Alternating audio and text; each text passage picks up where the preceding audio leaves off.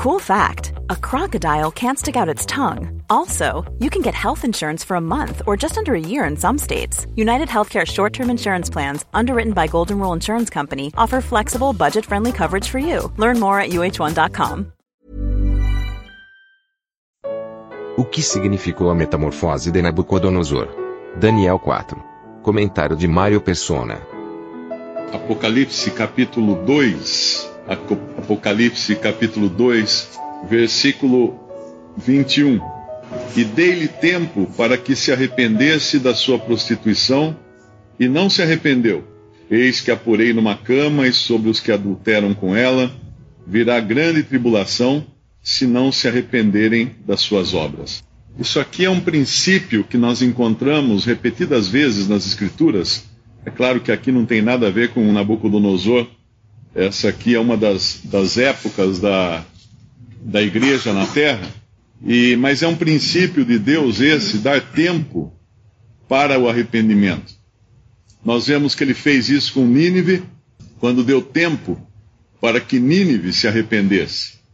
E em todos os casos, tanto de gentios, de pagãos, como do, do próprio povo de Deus, nós vemos sempre Deus dar avisos e dar tempo para que se arrependam. O próprio Noé foi um pregador da justiça, eu creio que por 120 anos ele pregou uh, a justiça e pregou também o aviso que Deus tinha dado de que ia destruir toda, toda a vida na terra com dilúvio. E mesmo assim os homens não se arrependeram, mas Deus deu tempo para que se arrependessem. E Nabucodonosor é um exemplo muito bom disso, da paciência de Deus no tratar com um homem que representa ali o primeiro, o primeiro rei do tempo dos gentios.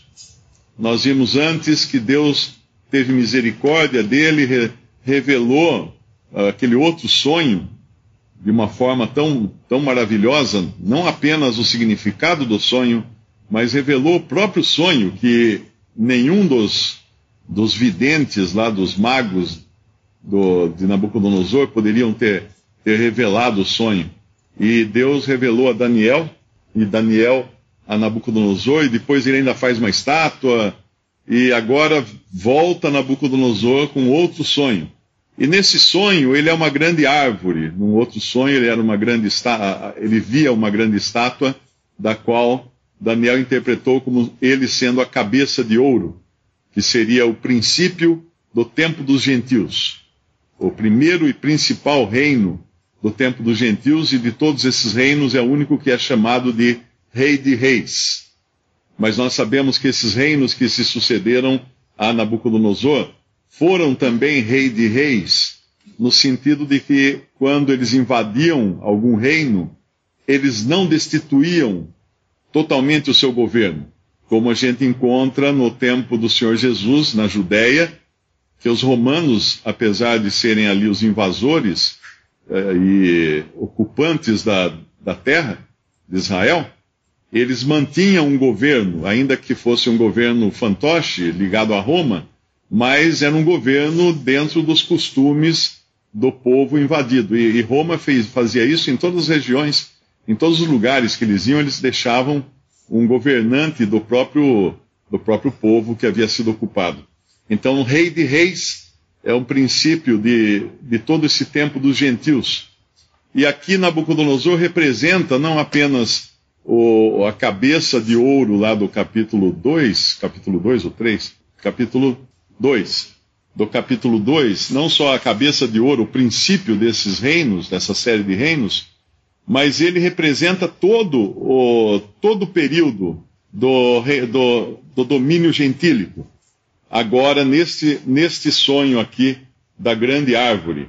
Porque basicamente é isso que é o tempo dos gentios. Ele tem uma, ele tem uma, uma noção de Deus de quem é Deus, no versículo 3, quão grandes são os seus sinais, quão poderosas suas maravilhas, o seu reino é um reino sempre eterno, o seu domínio de geração em geração.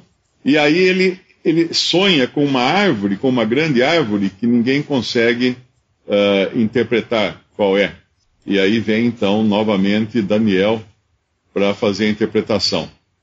Essa grande árvore, no versículo 12, uh, versículo 11, fala que crescia essa árvore e se fazia forte, de maneira que a sua altura chegava até o céu, e foi vista até os confins da terra. Esse, essa é a característica do, do tempo dos gentios, que é dominante, cobre toda a terra. E ele vê aqui que uh, havia sustento, no versículo 12, a sua folhagem era formosa, o seu fruto abundante, havia nela sustento para todos, debaixo dela os animais do campo achavam sombra, as aves do céu faziam morada nos seus ramos, e toda a carne se mantinha dela. E assim Deus permitiu então que Israel fosse deixado de lado, aquele povo que deveria ser cabeça e não cauda dentre as nações, mas foi deixado para ser cauda ou até pior entre as nações, e Deus levantou os gentios para dominarem a terra. Mas uma característica do tempo dos gentios é o orgulho, é a sua prepotência por causa do seu tamanho. Essa árvore é muito grande. Nabucodonosor aqui representa o espírito do tempo dos gentios, onde as coisas grandes, as coisas fortes, as coisas abundantes são louvadas e a autoproclamação é louvada. Isso nós vemos claramente em tudo, né? em política, em negócios e tudo mais. E aí ele então tem essa, esse sonho e Daniel interpreta o sonho e já deixa um aviso, porque aqui, aqui Deus mais uma vez dando tempo para que ele se arrependesse, avisa que ele seria cortado, ele seria humilhado. Ele e, e o interessante aqui é que acontece realmente o que Deus fala e ele se transforma quando ele está se orgulhando dos seus grandes feitos, quando ele está se colocando acima de Deus na sua capacidade, ele se transforma num animal, numa besta, num boi, num tipo de boi, comendo grama, comendo capim, e o pelo dele crescendo uh, como, como fala aqui, como plumas de uma águia. O que, ele, o que acontece com ele é interessante porque ele se torna um animal forte. Ele não se torna um animal fraco. Ele não foi transformado numa galinha, no, num gato. Ele foi transformado num, num animal ou um ser humano, mas com características de um animal, de um bovino. Um bovino que é forte. Mas o, uma característica do bovino é, é que ele só olha para baixo. Ele não olha para cima, ele não levanta os olhos. E quando na Bíblia nós encontramos falar de besta, uh, uma das características da besta, que é, representa também esse, essa característica animal, é ela não olhar para cima. Ela olha só para baixo, só olha para a terra.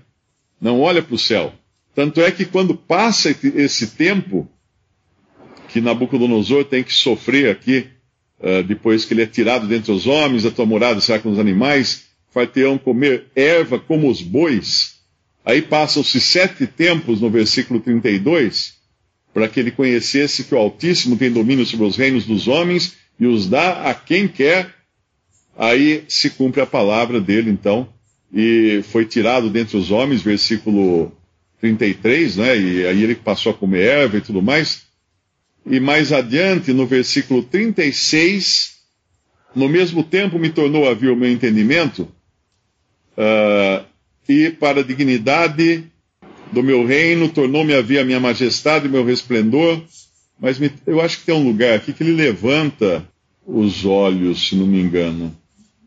No versículo 34, não é? No 34, mas ao fim daqueles dias, eu, Nabucodonosor, levantei os meus olhos ao céu então, de repente, ele perde a característica de um animal, de uma besta que só olha para baixo, que só olha para a terra, e tornou-me a vir o meu entendimento. Porque a, a, diferença do ser humano e de um animal é que o ser humano tem entendimento. O ser humano tem um espírito. Ele tem, a, ele tem capacidade de se comunicar com Deus ou de, de, de entender as coisas de Deus, porque ele tem uma inteligência. Ele foi feito à semelhança, à imagem e semelhança de Deus, então ele tem uma inteligência, uma coisa que um animal não tem no mesmo sentido do ser humano.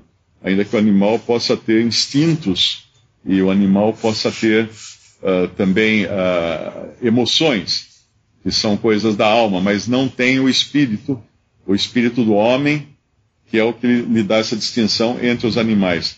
E agora ele olha para os céus, então, ele, ele se restabelece, ele entende o que ele passou, ele se arrepende do que fez, ao contrário de uma, da ocasião anterior, capítulo 3, quando ele, ele fala bendito seja o Deus, versículo 28, ele reconhece o Deus de Sadraque, Mesaque, Abednego, mas uh, dá para perceber que ele não, não tinha tido uma obra completa no seu coração aqui. Porque ao mesmo tempo que ele reconhece o Deus de, de Sadraque, Mesaque, Abednego, ele vai, uh, ele vai emitir uma ordem, né? No versículo 29, por mim, pois, é feito um decreto, pelo qual todo povo, nação e língua que disser blasfêmia contra o Deus de Sadraque, Mesaque e Abednego, seja despedaçado, as suas casas sejam feitas um monturo, porque não há outro Deus que possa livrar como este. Então, essa reação tempestiva dele aqui, nós não vemos no, no outro capítulo, agora, no capítulo 4 quando ele reconhece, uh, no versículo 37, agora, pois, Nabucodonosor, eu, Nabucodonosor, louvo, exalço e glorifico ao Rei dos céus, porque todas as suas obras são verdade, seus caminhos juízo, e pode humilhar aos que andam na soberba. E ele não manda despedaçar ninguém que for contrário a esse Deus. Ele agora reconhece que ele sim pode humilhar os que andam na soberba.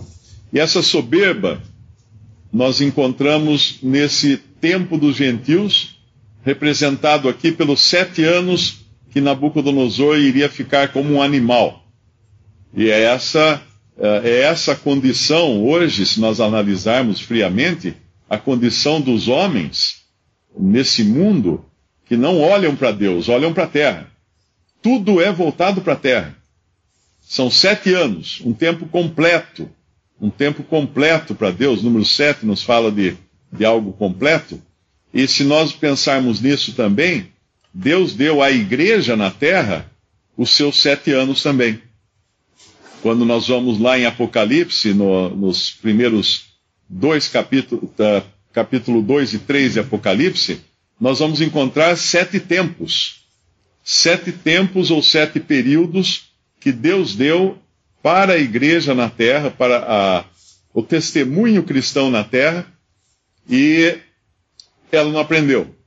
Se a gente olhar o declínio, e principalmente como terminam esses sete anos da igreja na terra, nós vamos ver que ela não aprendeu nem um pouco a se humilhar. Pelo contrário, ela está no, no, na última carta de Apocalipse, no capítulo 3, ela está sentindo-se como Nabucodonosor antes de ser feito um animal ela está sentindo-se rica e abastada, não tem, não tem necessidade de coisa alguma.